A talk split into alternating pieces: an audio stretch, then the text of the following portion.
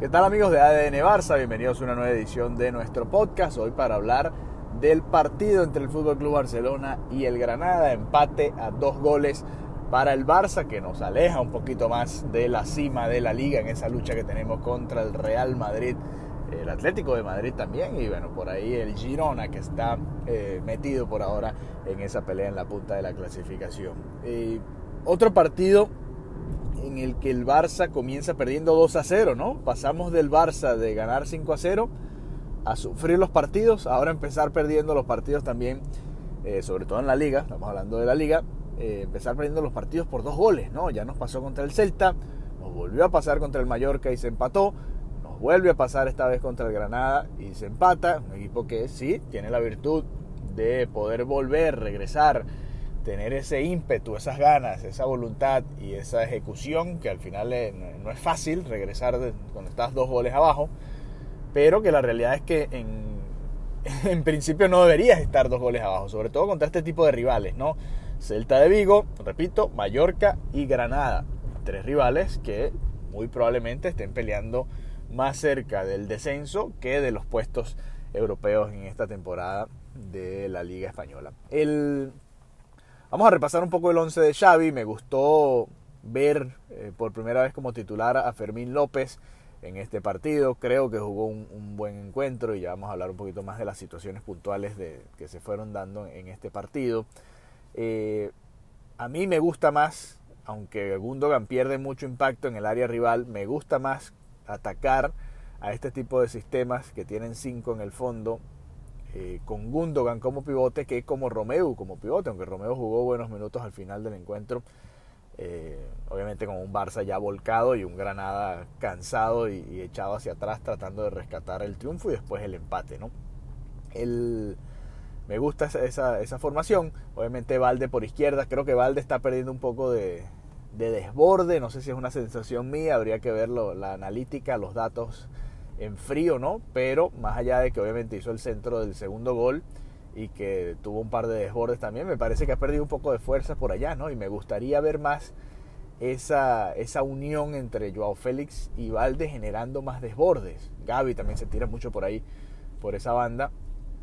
Eh, y me parece que por ahí se pudiera generar más recuerdo, y quizás estoy equivocado, y es un poco lo que siempre sucede en la vida, que es extrañar al que no está eh, recuerdo que con Ansu Fati, Valde se, siento yo que se entendía mejor, ¿no? Es la sensación que me queda después de ver estos partidos, estos ya, ya tenemos una, buena muestra ¿no? de lo que ha sido Joao Félix con Valde. Me parece que Joao Félix es más efectivo hacia adentro que por la banda junto a Valde. Así que bueno, vamos a ver qué, qué termina sucediendo y cómo se termina desarrollando esa situación ahí, ¿no? Eh, Ferran Torres de 9, eh, obviamente no, no va a ser Robert Lewandowski, no le llegaron demasiados balones, sí creo que tampoco se entendía muy bien con, con Joao Félix y con los que venían desde más atrás varias veces, no sé si ustedes se fijaron, vi a, Ferran Torres pidiendo el balón en el medio del área cuando los demás trataban de definir, me, me, pasó en varias ocasiones que estaba viendo y yo veía también una posibilidad de pase al medio a Ferran Torres y creo que sus compañeros no lo ubicaron igual, ¿no?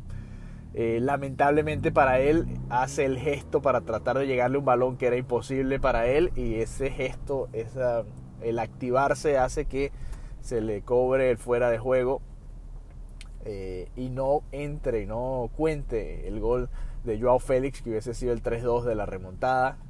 Eh, que se merecía el Barça, ¿no? Después de, estar atacando por tanto tiempo y con tantas oportunidades que pasaron cerca de la portería rival. Pero bueno, eh, volvamos un poquito, ¿no? Volvamos un poquito porque quería hablar un poco de, ese 11 titular.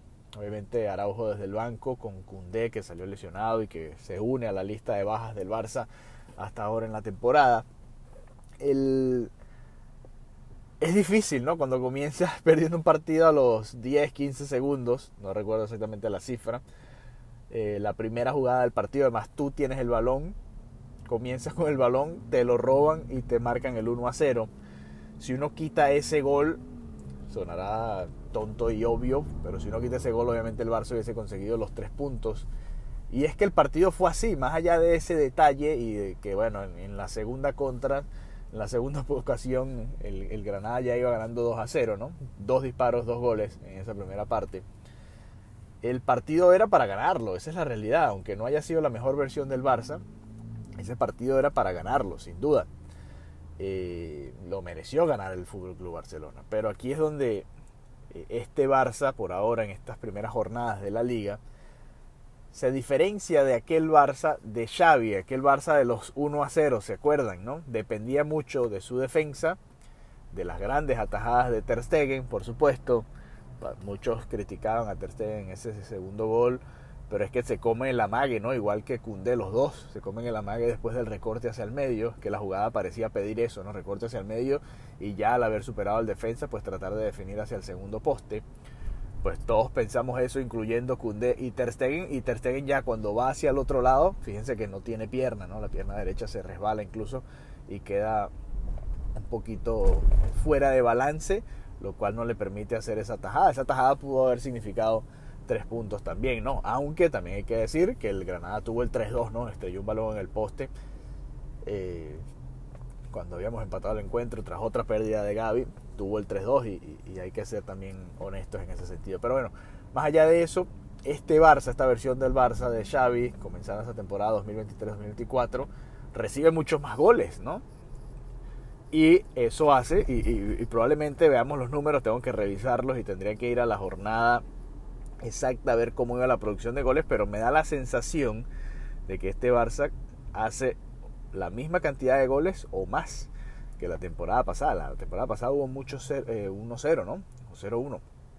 Esta temporada están habiendo muchos partidos de muchos goles. El del Villarreal, goles de los dos equipos, ¿no? Obviamente hay goleadas del Barça como el 5 a 0 al Betis, pero volviendo un poco eh, a lo que han sido triunfos del Barça, en que los dos equipos han anotado goles, está el del Villarreal 5 a 3, el 3 2 ante el Celta y estos dos empates a dos goles contra el Mallorca y el Granada, ¿no?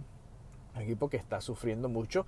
Y ojo, esto eh, obviamente era imposible de mantener por probabilidades, por estadísticas y porque así es el fútbol simplemente el Barça no se iba a quedar permitiendo una cantidad de goles tan ínfima, tan mínima eh, por años, eso no, no, era una realidad.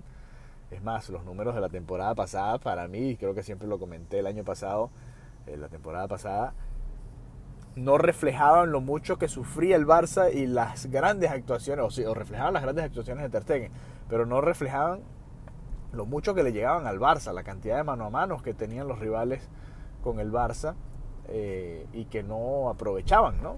Yo obviamente tendría que ir partido a partido, pero recuerdo al menos 10, así rápidamente, ¿no? Y, probablemente sean más, al menos 10 atajadas de Ter Stegen o fallos de los rivales en ocasiones muy claras de gol la temporada pasada. Pero bueno, eh, para no desviarme demasiado, me da la sensación de que el Barça eh, obviamente tiene muchísimas bajas y, le cuesta manejar los partidos. Eh, Gaby no es de Jong, Gundogan no es de Jong, eh, por supuesto mucho, menos, eh, Fermín tampoco es Frenkie de Jong.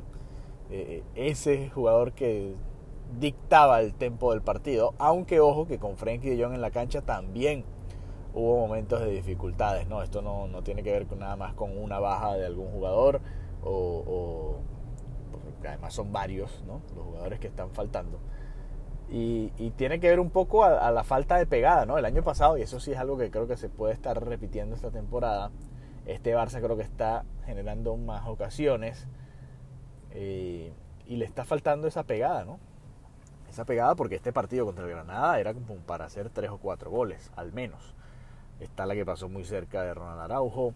Valde tuvo una ocasión en la que llegó al área y no se animó a rematar, sino quiso centrar. Hay que eso es una, conversación que Xavi probablemente tenga que tener con Valde. Si estás en esa situación ahí, en el área, además estaba solo del lado izquierdo, obviamente no tienes el mejor ángulo, pero con un remate potente como los tiene Valde, es una jugada que puede terminar en gol fácilmente.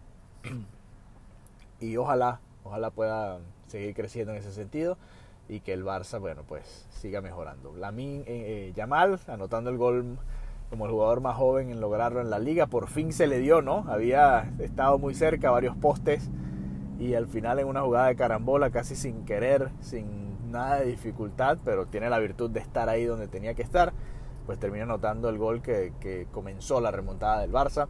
y, feliz por él y bueno, sabemos que tuvo que salir por algunas molestias, pero al parecer ya todo está bien para que viaje con la selección española en esta fecha FIFA. Pero bueno, eh, sensaciones, obviamente el Barça sigue invicto, si lo vemos desde ese lado, para tratar de verlo un poco del lado positivo de lo que está sucediendo con el Barça en estos momentos.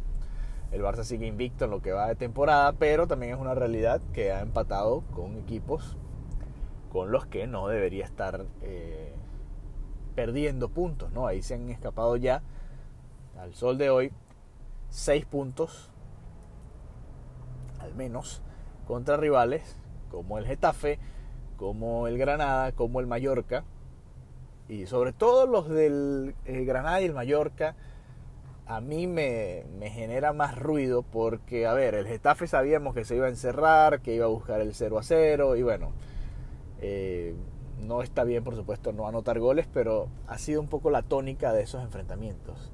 Ahora, contra el Granada y el Mallorca es en parte porque no tiene solidez defensiva, y ahí es donde creo que... Eh, por eso a mí me molesta un poco más, me, incomoda un poco más estos resultados contra este tipo de equipos. Pero bueno, en todo caso, el Barça se va invicto hasta ahora, hasta para la fecha FIFA a ver quién puede regresar, quién puede estar saludable para los próximos enfrentamientos de los eh, Blaugranas. Ha sido un comienzo de temporada difícil en ese sentido, si lo queremos ver desde esa óptica, podemos decir que a pesar de las bajas, el Barça pues sigue con ese registro muy importante de puntos y está relativamente cerca del Real Madrid en la punta de la liga.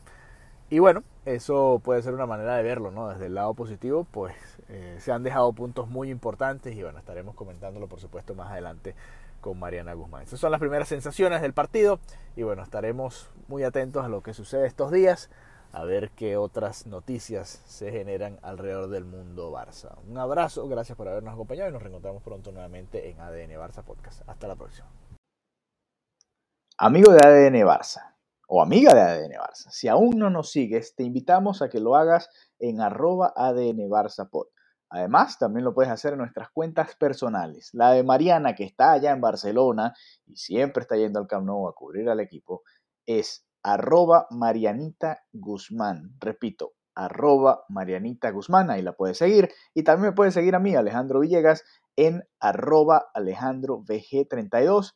Todas estas cuentas, tanto en Instagram como en Twitter. Así que ya sabes, si quieres mantenerte al día de toda la actualidad del Fútbol Club Barcelona y todo lo que va sucediendo, que es bastante alrededor del Barça, pues nos puedes seguir en estas cuentas y además de escuchar nuestro podcast, ver lo que vamos comentando día a día con respecto a la situación del Barça en diferentes aspectos de la vida futbolística del club.